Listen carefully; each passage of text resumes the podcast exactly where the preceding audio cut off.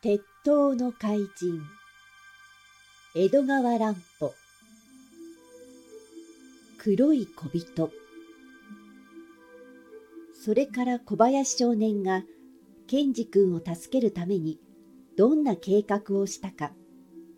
それはしばらくお預けにしておいてお話を元に戻し健二君が偽明智のためにさらわれた自動車の中の出来事になります。運転台に人間と同じくらいの巨大なカブトムシが座っているのを見て、ケンジ君は麻酔薬で眠っているお父さんの膝へ顔を隠してしまいました。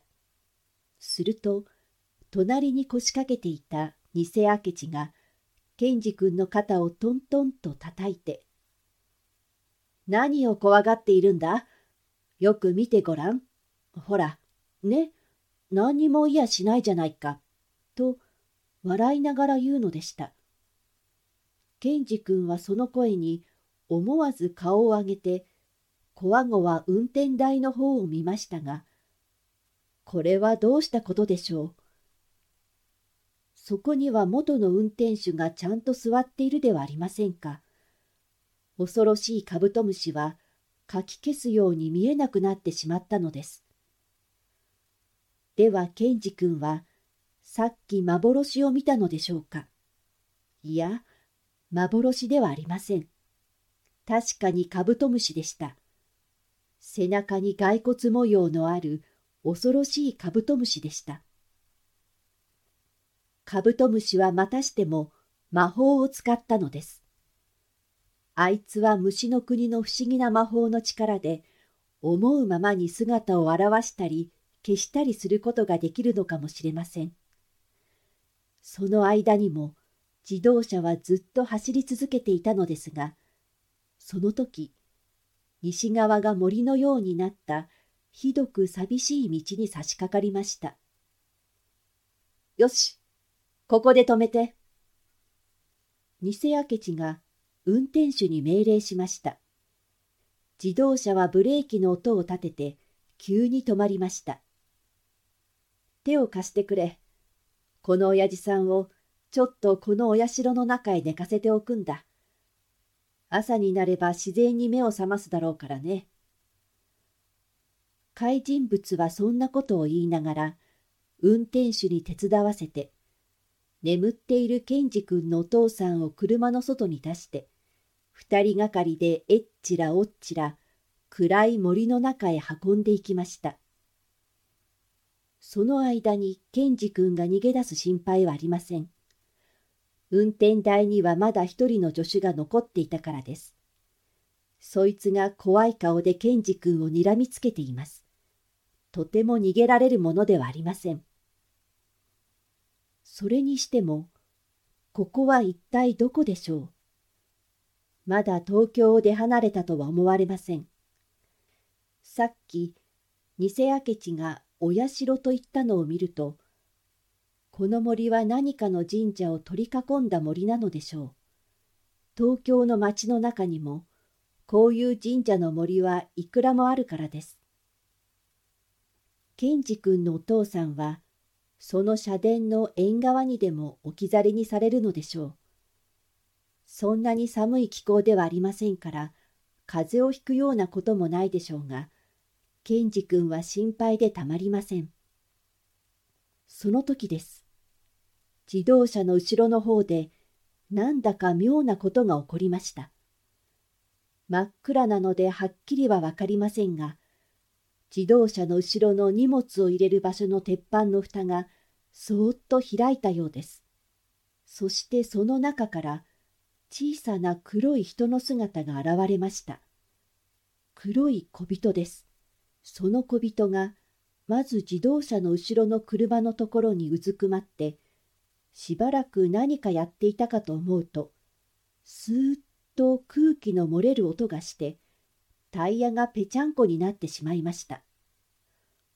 小人は次にはもう一つの後ろの車、それから前の両方の車と、リスのようにちょこちょこと走り回って、たちまち四つの車のタイヤをみんなぺちゃんこにしてしまいました。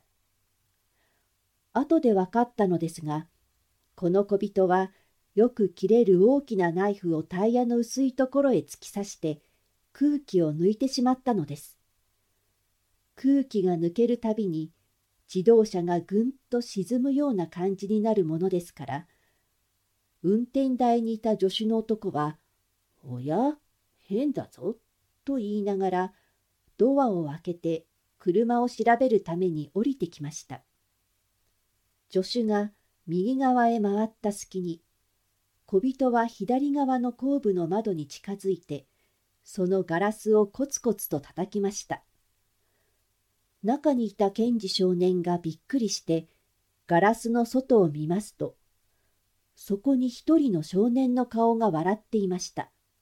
そして、大丈夫だよ、安心したまえ、というように、こっくりとうなずいてみせるのでした。この少年こそ小林くんでした。彼は明智探偵事務所を飛び出すと、高橋さんの家に駆けつけて、その表に待っていた悪人の自動車の後ろの荷物入れに忍び込んでいたのです。そして悪人どもがケンジ君のお父さんを神社の森へ運んでいる隙にタイヤを傷つけて自動車を動けなくしてしまったのです。さすがに少年名探偵の小林くんでした。小林少年は窓の外からケンジ君に安心するように合図をしておいて、そのまま一目散にどこかへ駆け出していきました。どこへ行ったのでしょうか。そこへ森の中から偽明智と運転手とが帰ってきました。おい、何をうろうろしているんだ？どうかしたのか？助手の男が自動車の周りを何かブツブツ言いながら歩き回っているのを見て、偽明智が声をかけました。どうもわからないのですよ。タイヤが4つともパンクしちゃったんです。なんだって？4つともパンクした？そんなバカなことがあるもんか。よく調べてみろ。夢でも見たんじゃないか？怒鳴りつけながら偽明智は懐中電灯を出してタイヤを調べていましたが、いきなりびっくりしたように叫びました。タイヤにナイフを突き刺したんだ。おい君、その辺に誰か隠れているんじゃないか？タイヤをダメにして自動車を動けないようにした奴がいるんだ。君はそれを知らないでいたのか叱られて、助手は首をかしげながらのろまな声で答えました。そういえば、なんだか小人みたいなやつがあっちへ走っていきました。暗くてよくわからなかったけれど。何？小人だって？それじゃあもしかすると。偽明智は悪人だけに頭もよく働くのです。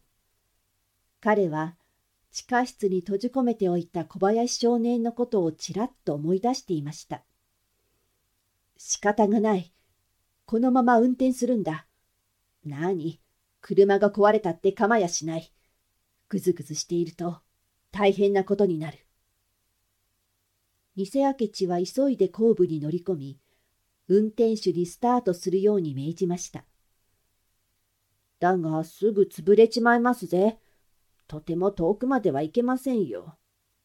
構わん。ともかく出発するんだ。自動車はガタンガタンと変な音を立てながら動き出しました。しかし、100メートルも進むか進まないうちに、偽探偵がまたしても恐ろしい声で怒鳴るのでした。止めろ車を止めるんだ見ろ向こうの街角に変な奴がいる。あれを何だと思う？ずっと向こうの街角のぼんやりした街灯の下に、幾人かの人影が見えます。先に立っているのは小さな子供でした。その後に制服の警官が一人、二人、三人。まだまだ大勢後に続いているように見えます。遠くてよくはわかりませんが、先に立っているのはどうも小林少年らしいのです。いけない。子供は放っておいて逃げるんだ。後に引き返して森の中へ。そこから別の町へ通り抜けるんだ。いいか？向こうの奴らに気づかれないようにしろ。偽明智が自動車を飛び出す後から、運転手と助手も続いて、三人は風のように元来た道を走るのでした。しばらくすると、数人の警官隊が小林少年を先に立てて、自動車のところへ駆けつけました。ケンジ君、大丈夫か？小林少年が窓の中を覗きながら叫びました。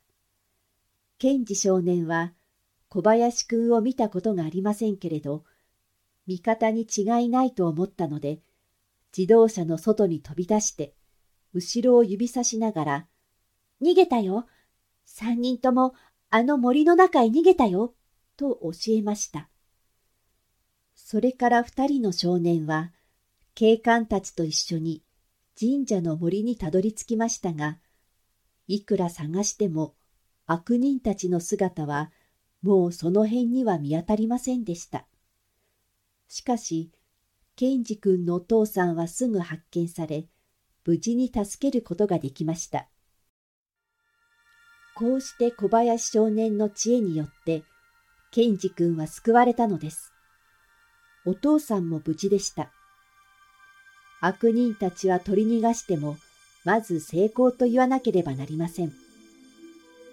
やがて、麻酔薬の眠りから覚めたお父さんは、事の次第を聞いて、小林少年の手柄を褒めたたえ、繰り返し繰り返しお礼を言うのでした。